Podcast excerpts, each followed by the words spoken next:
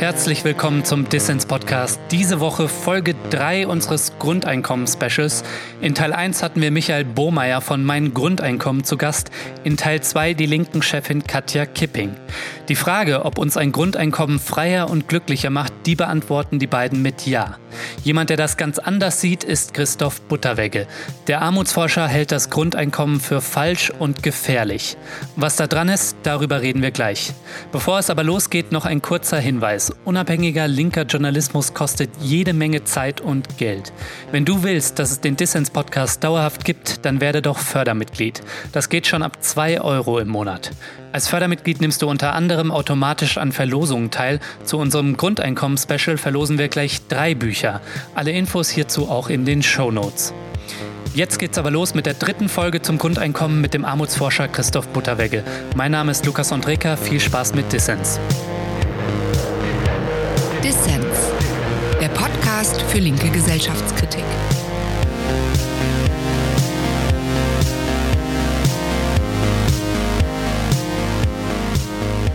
Herr Butterwegge, stellen wir uns einmal eine Welt vor, in der alle BürgerInnen unabhängig von Erwerbsarbeit ein existenzsicherndes Einkommen erhalten. Kein Rentner muss mehr Flaschen sammeln, kein Arbeitsloser mehr mit Sanktionen belegt werden. Klingt doch eigentlich alles super, oder? Ja, auf den ersten Blick äh, ist die Idee des bedingungslosen Grundeinkommens faszinierend. Vor allen Dingen, wenn man es aus der Perspektive derjenigen betrachtet, die es bekommen. Also auch ich würde mich natürlich, meistens werden 1000 Euro genannt, äh, würde mich über 1000 Euro im Monat äh, mehr freuen. Mhm. Nur es muss natürlich aus der gesellschaftlichen Perspektive betrachtet werden. Was bewirkt es, wenn man es an die Stelle des bestehenden Sozialsystems setzt, weil natürlich die Kosten so groß sind, dass man nicht beides haben kann, dass man nicht das Grundeinkommen als so eine Art Sahnehäubchen auf den bestehenden Sozialstaat oben draufsetzen kann, sondern beide sind wohl alternativ zu sehen. Und dann frage ich mich, ob eine solche Leistung, die ja im Grunde eine Sozialpolitik nach dem Gießkannenprinzip ist, ob das treffgenau ist, ob das zielgenau wirkt, ob ein Grundeinkommen wirklich denjenigen hilft, die es am meisten brauchen oder ob es nicht viel Geld auch an diejenigen verteilt, die es gar nicht brauchen, wie ich zum Beispiel. Ich komme auch ohne die 1000 Euro Grundeinkommen, ohne Schwierigkeiten über die Runde und über den Monat. Das sind Fragen, ähm, wenn man dann genauer hinguckt, die doch einen Schatten werfen auf diese auf den ersten Blick so sonnige und tolle paradiesische Idee. Ja, das Grundeinkommen ist gerade in aller Munde und Sie haben es gerade schon angedeutet, der Begriff wird von verschiedenen Seiten mit Leben gefüllt. Es gibt unterschiedliche Konzepte, darunter neoliberale, aber auch emanzipatorische. Aber was, Herr Butterwege, sind denn die einflussreichsten? Meine Befürchtung ist, äh, dass diejenigen, die auf der Linken mit einem Grundeinkommen emanzipatorische Ziele verfolgen, dass diejenigen sich eine heile Welt malen, die es aber in der harten politischen Wirklichkeit nicht geben wird, sondern aufgrund der ökonomischen und politischen Macht und auch parlamentarischen Mehrheitsverhältnisse Verhältnisse würde, wenn ein Grundeinkommen in der Bundesrepublik Deutschland eingeführt würde, das mit Sicherheit ein neoliberales Konzept sein. Mhm. Also eins, was beispielsweise nach den Vorstellungen von äh, Thomas Strauper, einem Hamburger Ökonomen, gestaltet wäre, so, dass es eben äh, zwar auf alle verteilt 1000 äh, Euro gäbe, von denen man dann aber womöglich sogar noch die private Krankenversicherung bezahlen müsste, weil eben in diesem Konzept alle bestehenden Sozialversicherungen wegfallen würden, aber auch alle steuerfinanzierten Sozialleistungen, ja sogar Kündigungsschutz. Das, was eigentlich an Tarifverträgen da ist, hält äh, Strauper für überflüssig. Mindestlöhne würden entfallen, seiner Meinung nach, weil mit einem solchen neoliberal konzipierten Grundeinkommen alle auf gleicher Augenhöhe, Unternehmer und diejenigen, die ihre Arbeitskraft verkaufen müssen, mhm. aushandeln könnten, individuell, was der Einzelne verdient verdient und auch die Rente zum Beispiel oder das, was nach dem Erwerbsleben äh, bezahlt würde, wäre eben dann mit 1000 Euro Grundeinkommen abgegolten, ohne dass noch die Arbeitsleistung bewertet würde. Dann, äh, sagt Strauper, äh, muss man mit seinem Arbeitgeber vorher einen entsprechenden Vertrag schließen. Und das kann natürlich ein C4-Professor wie er machen, mit seinen Dienstherren vereinbaren, dass ihm eine Pension bezahlt wird. Aber die Kassiererin im Supermarkt, die wird beim Einstellungs Vorstellungsgespräch äh, solche Vorstellungen kaum äußern dürfen, wenn sie ernst genommen werden will. Also das sind dann äh, Konzepte auch etwa von Götz Werner, dem Gründer der DM Drogeriemarktkette, mhm. der die Vorstellung hat, dass auch an alle 1000 Euro bezahlt werden, das aber dann finanziert wird über eine 50, manche fürchten dann auch eher 100 Prozent betragende Mehrwertsteuer. Das heißt mit anderen Worten, und ich bin ja ein Freund klarer äh, Worte und drücke es deutlich aus, das bedeutet dann, dass die Armen ihr Grundeinkommen, wenn sie in den Laden gehen, selbst bezahlen. Mhm. Und das bedeutet auch, dass ein Milliardär wie Götz Werner, wenn er seiner Frau einen Brillantring kauft, das sicherlich nicht in Deutschland tun würde, wo er 100 Prozent Mehrwertsteuer zahlen muss, sondern woanders. Und die Armen wären eben in ihrem Viertel gezwungen, sehr teuer einzukaufen. Und eine Mehrwertsteuer ist nun mal ein Instrument, das bedeutet, dass vor allen Dingen kinderreiche Familien von Geringverdienern und von Transferleistungsempfängerinnen mhm. besonders stark betroffen sind, weil sie müssen 100 Prozent ihres Einkommens in den Alterskonsum stecken. Und das heißt, sie zahlen relativ zu ihrem Einkommen und zu dem, was sie besitzen, eine sehr, sehr hohe Mehrwertsteuer, wohingegen eben ein Reicher äh, einen relativ geringen Anteil seines Einkommens und Vermögens ausgeben muss, um auch eine so hohe Mehrwertsteuer zu finanzieren.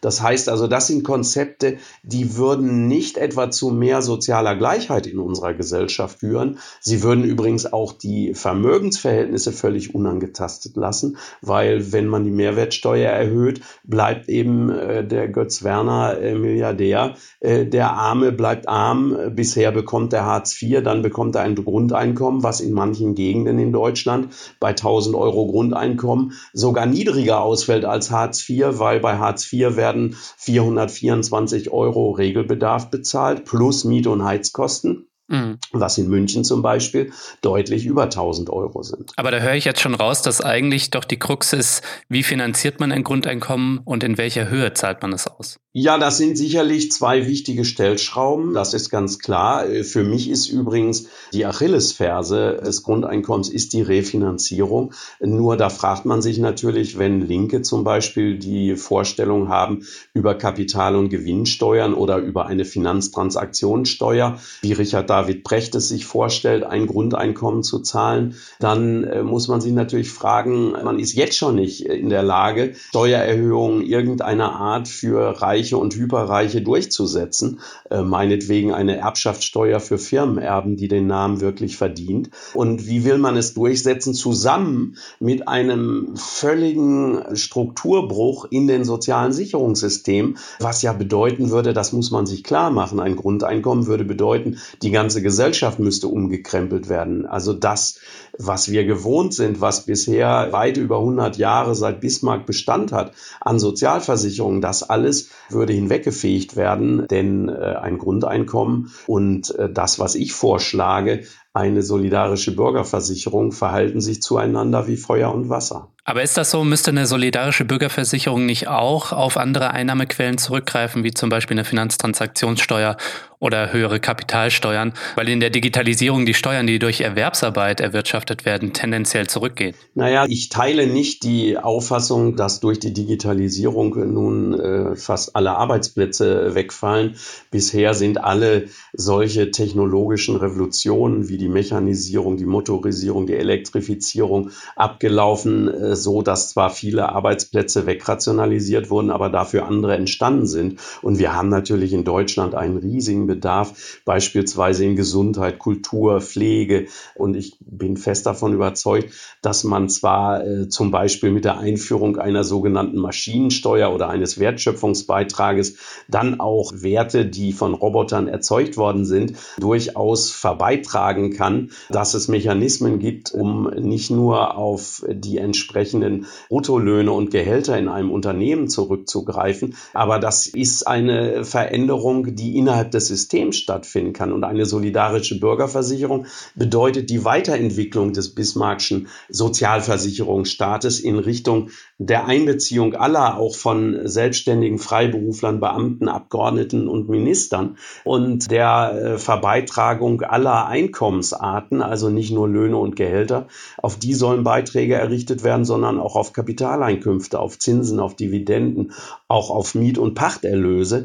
Und man müsste die Beitragsbemessungsgrenze wegfallen lassen. Das sind alles äh, Veränderungen innerhalb des Systems und eine Weiterentwicklung hin zu einem inklusiven Sozialstaat. Der andere Weg, ein Grundeinkommen einzuführen, bedeutet aber einen Bruch mit dem bisherigen Entwicklungspfad des Sozialstaates in Deutschland und bedeutet äh, einen ganz anderen Weg einzuschlagen. Steuerfinanzierte Sozialleistungen bedeuten, dass zum Beispiel der Finanzminister in jedem Jahr in den Haushaltsberatungen Bedenken anmelden wird über die Kosten dieses Systems. So nach dem Motto, die schwarze Null muss gehalten werden. Ja, Beiträge sind laut Bundesverfassungsgericht nach dem äh, Eigentumsartikel 14 des Grundgesetzes geschützt und können gewissermaßen nicht enteignet werden. Das ist aber bei einer steuerfinanzierten Sozialleistung ganz anders. Die kann jederzeit verringert oder gestrichen werden. Und bei einem Grundeinkommen, das 1000 Euro äh, beträgt, bin ich mir fast sicher, dass es nicht dynamisiert wird. Das heißt, nicht angepasst wird an die steigenden Lebenshaltungskosten, sondern 1000 Euro sind einfach eine so faszinierend klare Summe, dass das auch wahrscheinlich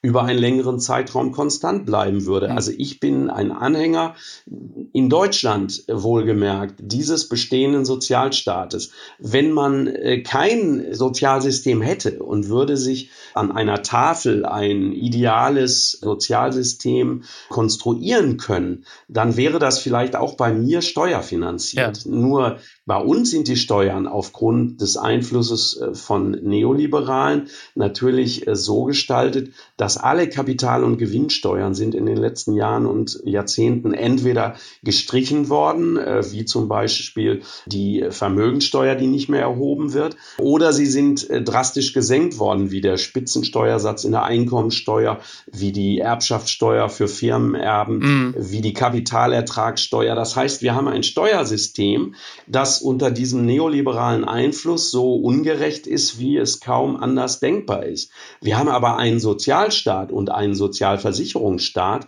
der über Beiträge paritätisch finanziert wird von Arbeitgebern und Arbeitnehmern. Und von diesem System abzuweichen, das hielte ich in der momentanen Situation für völlig verfehlt. Insofern werfe ich eben denjenigen, die das nicht mit in Betracht ziehen, vor, dass sie eben strategisch wenig reflektiert äh, sich klar machen, wohin eine solche Reform des Grundeinkommens führen würde. Ich will jetzt nicht so weit gehen zu sagen, man macht sich zu nützlichen Idioten des Neoliberalismus, aber meine Befürchtung ist schon, dass wenn linke und fortschrittliche Kräfte aus gutem Glauben ein Grundeinkommen fordern, es aber in der Realität dann zu einem neoliberalen Konzept mutiert, dass sie sich dann eben hergegeben haben für eine Entwicklung, die am Ende für die sozial Benachteiligten, für die Armen, für diejenigen, die eher auf der Schattenseite des Lebens stehen, nur Nachteile bringt. Herr Butterwege, ich habe jetzt rausgehört, Sie haben gar nicht so prinzipiell gegen die Idee eines Grundeinkommens, wenn man sie jetzt am Reißbrett planen würde. Aber zu gegebenen Verhältnissen im Kapitalismus halten Sie die Forderung für strategisch unklug. Ja, das ist ein äh, wesentlicher Einwand. Äh, ein zweiter ist natürlich, dass es nichts an den bestehenden Eigentumsverhältnissen ändert ein Grundeinkommen. Also wenn man so eine Sozialpolitik nach dem Gießkannenprinzip macht, über allen denselben Betrag ausschüttet, dann werden natürlich nicht zielgruppenorientiert diejenigen besonders gefördert, die es am nötigsten haben. Und mein Gerechtigkeitsempfinden, dem widerstrebt ein Grundeinkommen, weil mein Gerechtigkeitsempfinden hat vor allen Dingen im Vordergrund Bedarfsgerechtigkeit und Verteilungsgerechtigkeit. Und Bedarfsgerechtigkeit heißt, ich muss demjenigen, der nichts hat, viel geben demjenigen, der wenig hat, zumindest etwas, demjenigen, der viel hat, gar nichts. Und das ist eine ganz andere Philosophie als äh, das Grundeinkommen. Die Grundeinkommensphilosophie heißt ja, jedem das Gleiche. Und in einer Gesellschaft, die gleich ist, da macht es Sinn. In einer Gesellschaft der Ungleichheit, also seit der griechischen Philosophie weiß man, dass Gerechtigkeit nur dann herrscht, wenn man Gleiches gleich und Ungleiches ungleich behandelt. Und das heißt, in einer kapitalistischen Gesellschaft den Kommunismus einführen zu wollen, ist eben ein Stück weit idealistisch, utopisch und auch politisch verkehrt.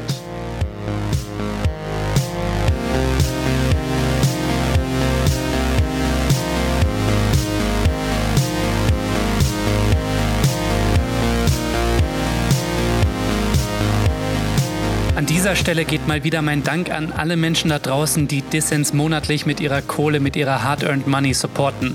Ihr macht unabhängigen linken Journalismus möglich. Danke dafür. Damit wir Dissens wirklich auf stabile Beine stellen können, brauchen wir einige Menschen mehr. So insgesamt 500 Fördermitglieder. Das ist viel, aber ich denke, wir können es schaffen. Wenn dir Dissens gefällt, dann werde doch auch Fördermitglied. Helfen kannst du schon mit 2 Euro im Monat. Alle Infos hierzu gibt es auf der Internetseite dissenspodcast.de, der Link auch in den Show Notes. Als Fördermitglied tust du nicht nur etwas Gutes, nein, du wirst auch Teil unserer Community und du nimmst automatisch an Verlosungen teil. Zu unserem Grundeinkommen-Special gibt es eins von drei Büchern zu gewinnen, unter anderem den Sammelband Grundeinkommen kontrovers, den Christoph Butterwegge herausgegeben hat. Lange Rede, kurzer Sinn, werde also Fördermitglied zum Start von Dissens kannst du 30 Tage kostenlos reinschnuppern.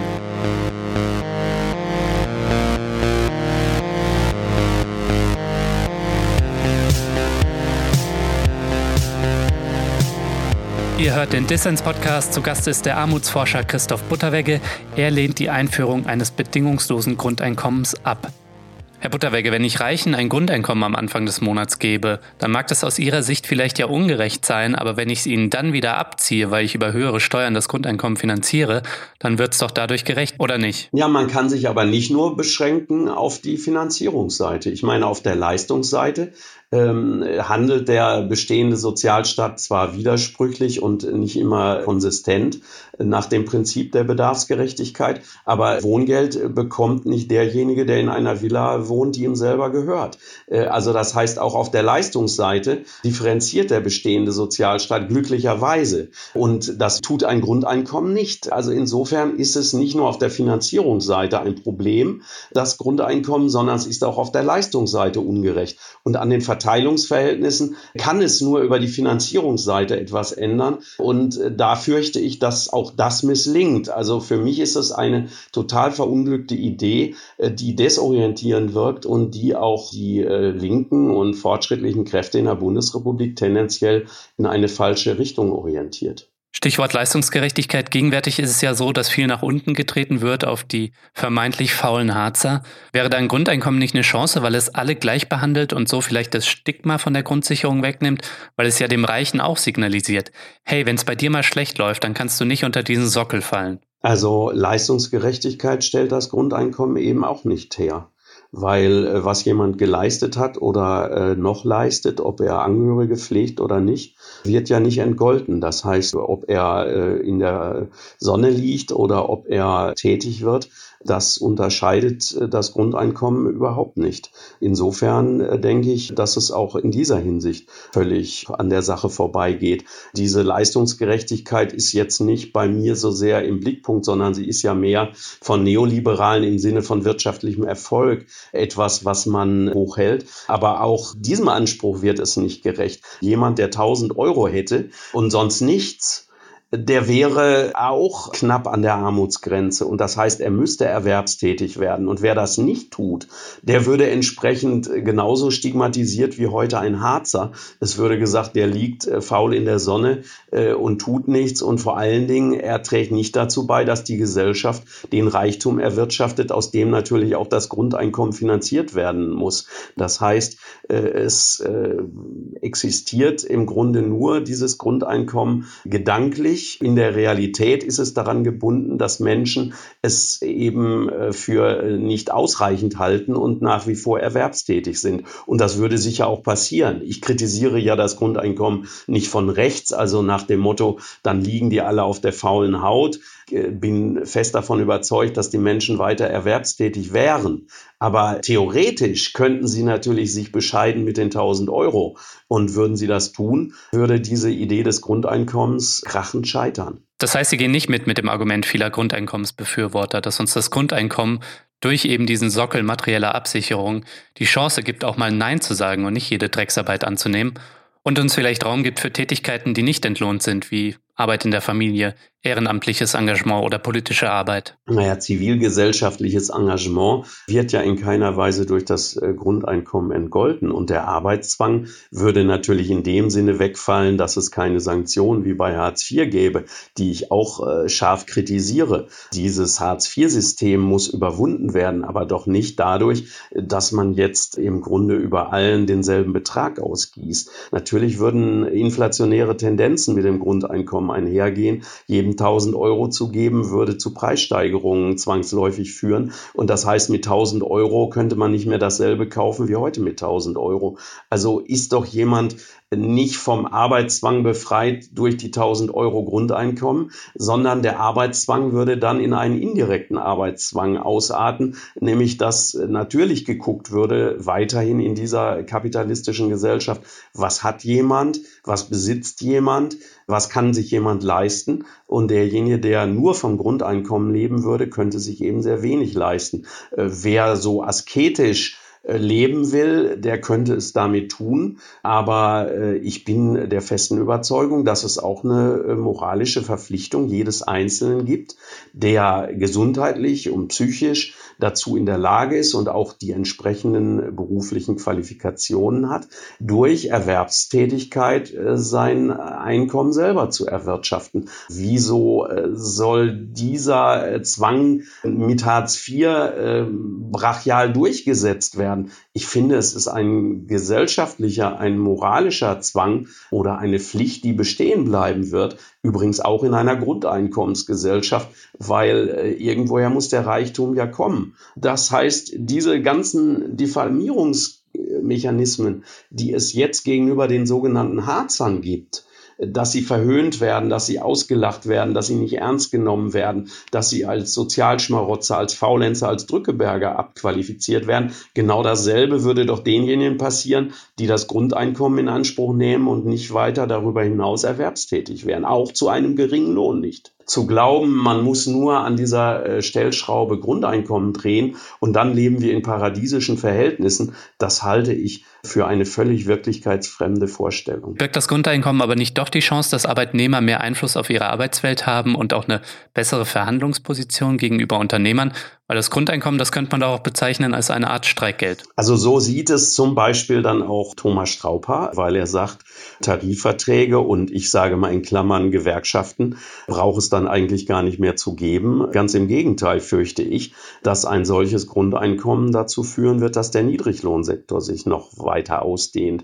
In dem sind jetzt schon fast ein Viertel aller Beschäftigten tätig und Hartz IV hat ja auch diese Funktion, im Grunde Niedriglöhne zu subventionieren. Und genau das würde ein Grundeinkommen sogar in einer universellen Form tun. Es wäre eine Art Kombilohn für alle. Wenn jeder das Grundeinkommen bekäme, könnte er auch niedrig entlohnt dafür sorgen, dass er über, deutlich über dieser Schwelle liegt. Und das heißt, Arbeitgeber, die auf Lohndumping setzen, könnten dann, vorausgesetzt es ist richtig, was sowohl Götz Werner als auch ich annehmen, dass die Menschen nicht nur um des Geldes willen arbeiten, sondern auch, weil sie sich nützlich machen wollen, weil sie einen Lebenssinn suchen, weil sie der Gesellschaft etwas zurückgeben wollen. Wenn sie also tätig sein wollen, dann werden sie eben auch Angebote zu noch niedrigeren Löhnen annehmen können, wenn ihnen der Staat und damit im Grunde Lohndumping subventionierend 1000 Euro zahlt. Insofern äh, ist die Vorstellung, dann würden die Löhne steigen, ebenfalls traumtänzerisch, weil genau das Gegenteil wäre vermutlich der Fall.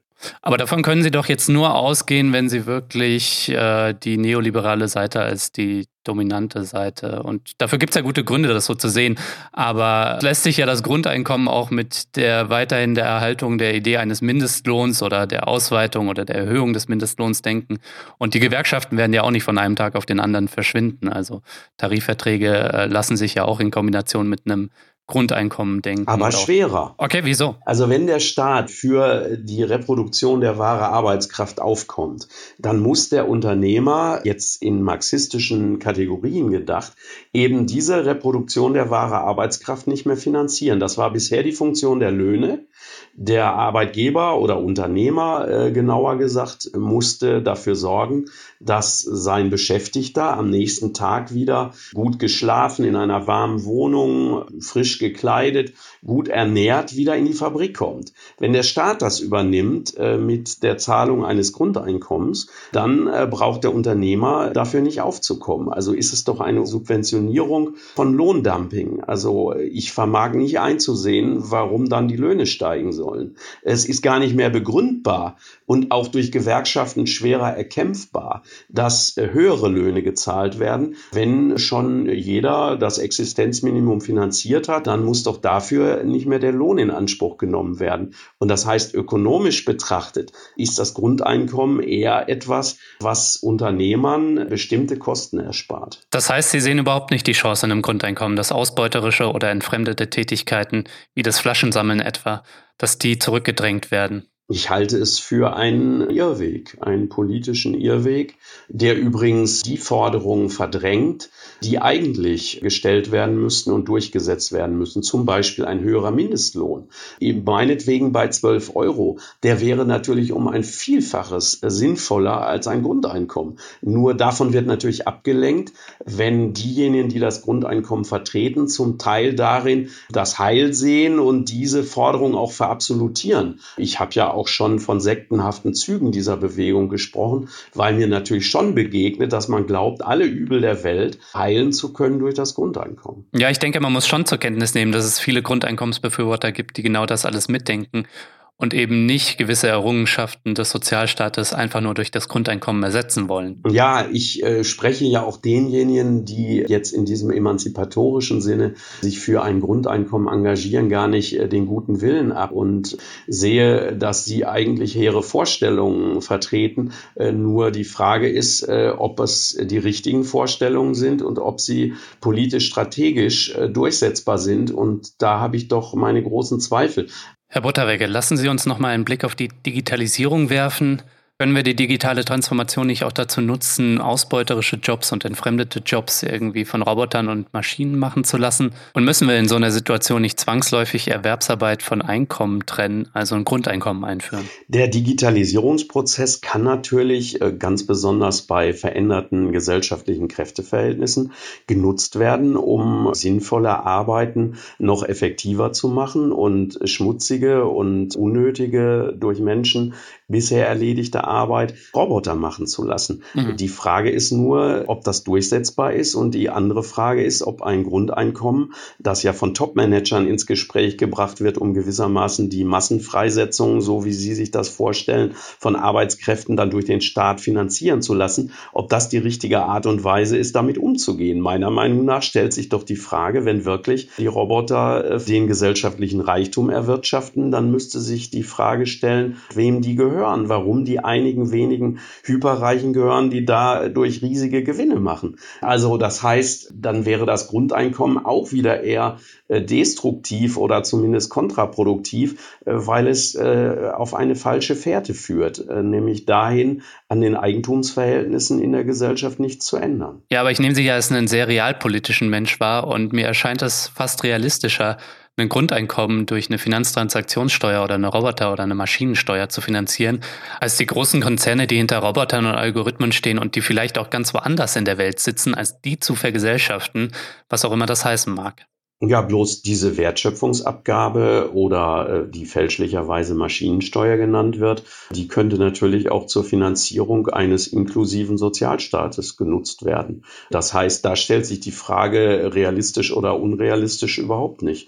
Es gibt ja zwei Wege der Entwicklung des Sozialstaates, ihn weiter auszubauen in Richtung eines inklusiveren und universalen äh, Sozialstaates oder ihn als Sozialversicherungsstaat überhaupt nicht mehr äh, sich weiterentwickeln zu lassen und stattdessen umzuschwenken mhm. auf steuerfinanzierte äh, Grundeinkommensmodelle. Und die Finanzierung über welche Steuer, die ist ja für beide Systeme im Grunde gleich. Also da sehe ich überhaupt keinen Vorteil des Grundeinkommens Das alles ist doch leichter dann, wenn man nicht den bestehenden Sozialstaat auf den Müllheimer der Geschichte wirft, weil das natürlich mit ganz großen Verwerfungen und Eruptionen auch verbunden wäre in der Gesellschaft, die dann zusätzlich natürlich den Kampf um eine bessere Finanzierung des Sozialstaates erschweren würden. Ja, für mich persönlich ist das Grundeinkommen ein wichtiges Fernziel, weil eins ist klar, wenn wir jetzt ein Grundeinkommen einführen würden, dann würden sich das die Vermieter vielleicht durch höhere Mieten gleich wieder einstecken. So ist es. Es würde zu wahrscheinlich höheren Mieten führen. Besser wäre es,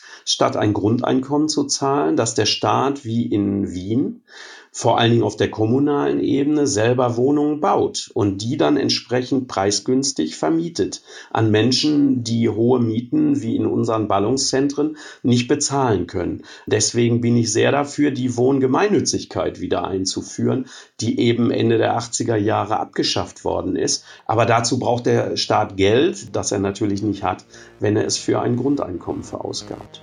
Herr Butterwege, vielen Dank für das Gespräch. Bitteschön.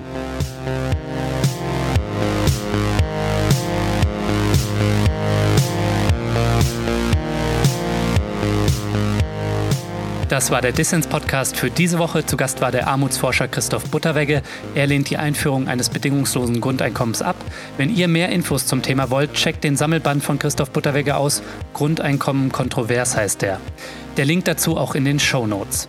Und wenn ihr es nicht ohnehin schon getan habt, hört euch Teil 1 und Teil 2 unseres Grundeinkommens-Specials an.